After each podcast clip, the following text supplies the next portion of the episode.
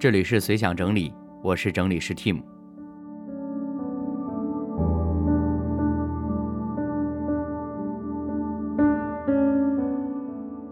本期节目是随想整理第四期的正式节目。那今天的节目呢，有一点点特别，因为是听友投稿给我的。不过呢，他不是用声音投稿，是用文字来投稿的。所以接下来呢，我就把这位听友的投稿内容呢，分享给大家。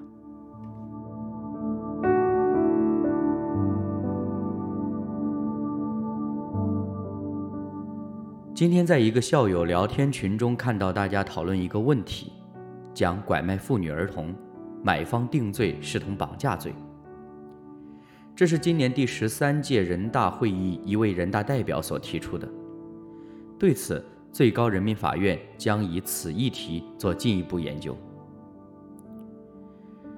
这个事情应该是承袭去年的若干起妇女儿童绑架案，这些耸人听闻的案件造成了非常严重恶劣的社会影响，引得群众网友广泛关注。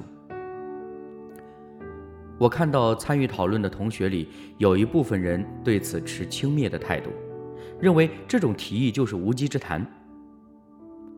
诚然，这并不是说他们对这个问题的冷酷与漠视，而是通过对法律的研究和解读，表明在目前阶段修改刑法或者是增加新名目的可能性极小。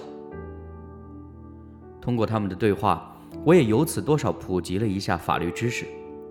法律条文是极为讲究逻辑性的，修改法典似有牵一发而动全身之意，并且法典的修改势必会对社会产生一定程度的影响。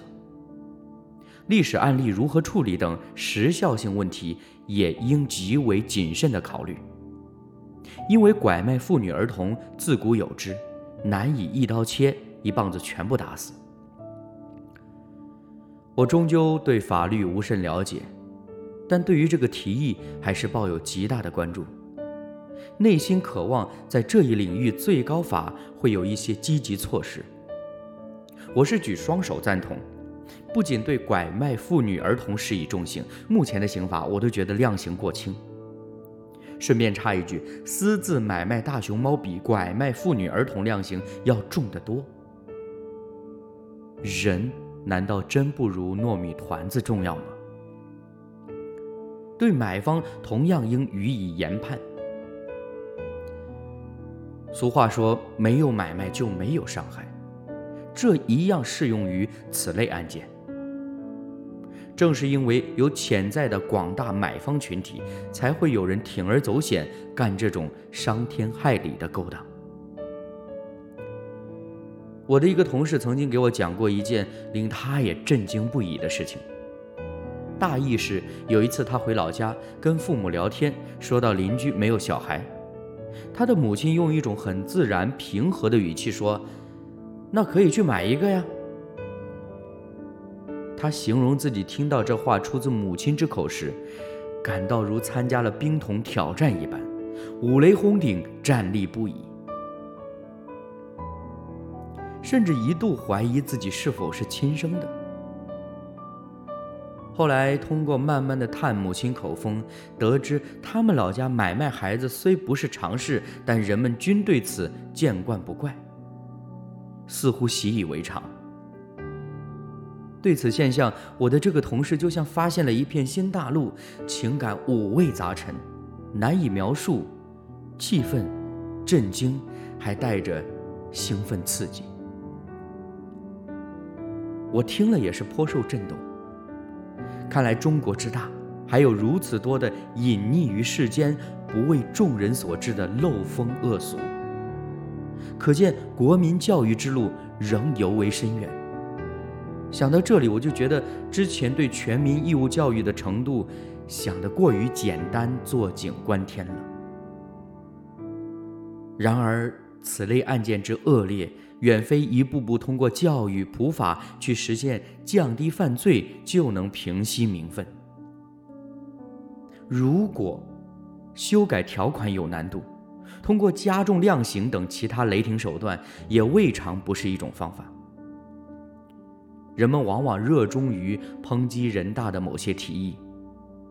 诚然，有些提议实属搞笑，但我想这总比万马齐喑要好上数倍。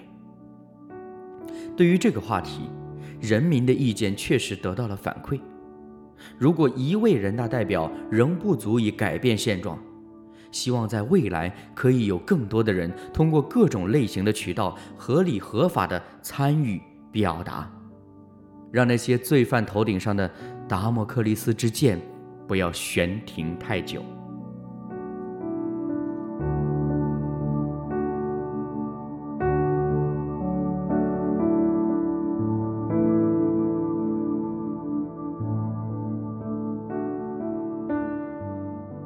以上呢就是我的朋友胖达来的投稿。其实，在他分享的内容当中，我觉得能够感受到他的一份社会责任感。我觉得这个从某种角度上来说是比较难得的，特别是像目前三十多岁啊，再往上一点四五十岁，好像大家都是疲于奔命的在这个社会上奔波，力求去找到自己的立足之地。然后呢，就努力的去找到自己的价值感，努力的去获得那些以为可以帮助自己啊建立形象、打造人设的那些的物质啊、财富啊等等的。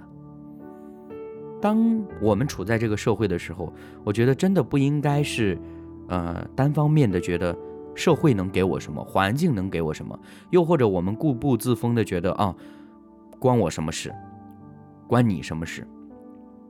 其实像胖达所提到的内容，我觉得大家也确实能够在网上看到一股一股的浪潮，但是这些的浪潮当中，很多的时候大家是带着比较极端的一种的态度去评判，甚至去攻击，啊，好像我们很难以有一种比较平和的心态去分析、去看待我们所处的这个环境所面对的种种的难题。当然，就好像胖达所说的。这个绝对不是一个人的力量就可以去解决的，或者说少部分人的力量是非常有限的。不管怎么样，我觉得这是一个很好的开始，或者说是很好的一个现象，就证明我们不是寄生在这个社会上，好像寄生虫吸收着我们所需要的，却不为之努力。我们应当承担一部分的社会责任，当然是在力所能及的前提下。所以也非常的感谢胖达，能够给我投稿，能够让他的随想，让他的一些碎片化的思绪，在这个随想整理当中，跟大家来分享。其实收到这个投稿本身，嗯，我是有些意外的。虽然我在一开始想要做这个播客内容的时候。有过这样的考量，但是我真的没有想到，会是这么快就有一个正面的这样子的反馈。所以呢，我想今后的随想整理也会不定期的跟大家来分享听友投的稿。好了，今天的节目到这里也差不多了，感谢朋友您收听到这个地方。